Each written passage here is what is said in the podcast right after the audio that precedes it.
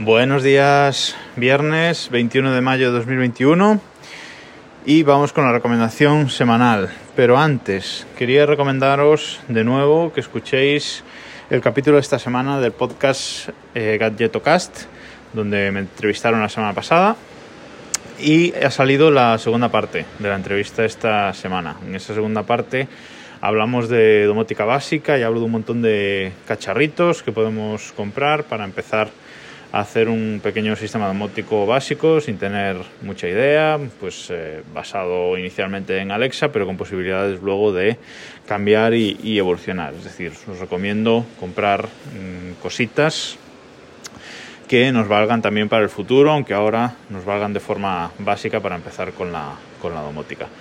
Escuchado porque es un capítulo intenso en el sentido domótico, pero creo que, está muy bien para quien quiera empezar. Os dejo el enlace en las notas del programa. Ya sabéis, el podcast Gadgetocast de Chus Narro. Y ahora sí, voy con la recomendación de esta semana. Voy a hacer algo diferente esta semana y voy a recomendar un libro. De los pocos libros que he leído en mi vida adulta, realmente, pero quería recomendaros Ready Player One que es eh, un libro escrito por Ernest Klein, el estadounidense Ernest Klein. Es una novela, este libro es una novela de, ciencia ficción y aventuras, muy famosa porque fue superventas de, de New York Times y fue un libro que en su momento, cuando salió en 2011, pues eh, a partir de ahí lo, lo petó bastante. Salió en agosto de 2011 creo y en España salió un poquito, un poquito después ese, ese mismo año, traducido por Ediciones B. Como digo, es una historia de, ciencia ficción que nos cuenta eh, que la sociedad actual, el mundo actual, vive en el año 2044 y el mundo básicamente es un desastre. Vale, una gran, eh, hay superpoblación, el precio de los combustibles está altísimo, eh, la economía está totalmente destruida y mucha gente pues vive en la pobreza y vive con lo que pueda. Pero existe un videojuego de realidad virtual denominado Oasis en el que la gente se conecta, se pone sus cascos de realidad virtual, sus mandos, incluso sus trajes mm, ápticos que, que se llaman, ¿no? Para, para estar más dentro de ese mundo virtual y mucha gente pasa más tiempo ahí dentro de, de Oasis que fuera y realmente su vida la vive dentro de Oasis.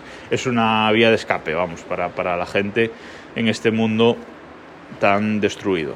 El argumento inicial de la película y que lo que mueve toda la película es que James Halliday, que es el creador de este videojuego, Oasis, ha muerto y lo, ha dejado un mensaje tras su muerte en el que dice que toda su fortuna, que Oasis es el juego más jugado en ese, en ese mundo, por lo tanto tiene una fortuna enorme, y lo que dice es que en el juego ha escondido un huevo de Pascua, una de estas sorpresas que dejan los programadores muchas veces en, sus programas, y quien lo encuentre heredará toda su fortuna y el control de Oasis. De forma que, bueno, pues todos los jugadores se ponen a buscar ese huevo de Pascua. Y ese huevo de Pascua se encuentra mm, saltando a través de tres juegos. Hay que encontrar tres llaves dentro del juego que finalmente les dirigen hacia el huevo de Pascua. Y cada llave pues eh, tiene una serie de pistas. Van encontrando una serie de pistas que van llegando a cada llave y luego con, esas tres llaves acceden al huevo de Pascua que también hay que buscarlo. El protagonista de la historia, que se llama Wade, Wade Watts, es un huérfano que vive en, eh, en Oklahoma y bueno, es el primero en encontrar este, la primera pista hacia el, huevo de Pascua y bueno, pues a partir de ahí se hace, se hace súper famoso e incluso le empieza a perseguir una gran corporación. Aquí el malo de este libro es una gran corporación que es la que provee de conexión a, Oasis y quiere hacerse pues con esa fortuna y con el control de Oasis para luego poder meter micropagos y poder monetizar mucho más ese videojuego porque una de las cosas de Oasis es que es gratis, por eso puede, usar, se puede usarlo y jugar todo el mundo. Pues bien, la empresa quiere hacerse con el control para poder cobrar por, por conectarse y por entrar. Wade Watts, este protagonista, junto con sus otros mm, compañeros de, de, viaje, que son personajes todos muy característicos y que están que está muy bien, la verdad, cada uno de su padre y su madre, y alguno con sorpresa final, incluso, porque recordemos que se conocen, los protagonistas se conocen dentro de Oasis, dentro del videojuego, pero no fuera, y eso es mm, parte de, de la gracia también. Este libro, muchos ya sabéis que tuvo una adaptación cinematográfica hecha por Steven Spielberg en 2018, pero lo que tiene el libro es que tiene muchísimas referencias, muchísimas referencias a videojuegos y a cultura pop de los años 80-90. Está totalmente plagado de, nombres y de cosas concretas de, nuestro mundo, de referencias de esos años 80 y la resolución de muchas de esas, de esas pistas y llegar al huevo de Pascua se basa en saber cosas de esa cultura pop y de, ese, de esas referencias de los años 80. Y eso es mucha de la gracia del, del libro, es súper interesante en ese sentido. La adaptación cinematográfica de Steven Spielberg, pues por derechos de muchas de las cosas de las que se hablan en el libro, no pudo meterlas en la película. Y muchas de las referencias de la película se han cambiado y se han cambiado a otras cosas de las que sí que tenían derechos para mostrar. La película está bastante bien, a mí me gusta bastante, pero creo que el libro, como en muchas ocasiones, es superior y tiene otro, otro tipo de referencias que, que molan bastante.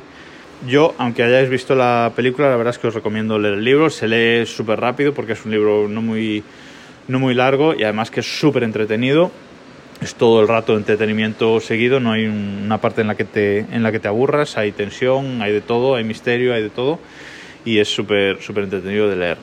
Ha salido a finales del año pasado, en noviembre, eh, la segunda parte, Ready Player 2, del mismo, del mismo escritor, no me salía, y todavía no he tenido ocasión de, de, leerlo, pero bueno, parece interesante también, a ver si, si consigo ponerme y, y leerlo. Y nada más por esta semana. Recordad que hoy a las 11 sale mi newsletter desde el correo. Podéis apuntaros, os dejo el link en las notas del programa también. Podéis apuntaros a la newsletter en el que amplío conocimientos de este podcast, amplío cosillas y adelanto algún tema de la semana que viene. Espero haberos entretenido y nos escuchamos el lunes.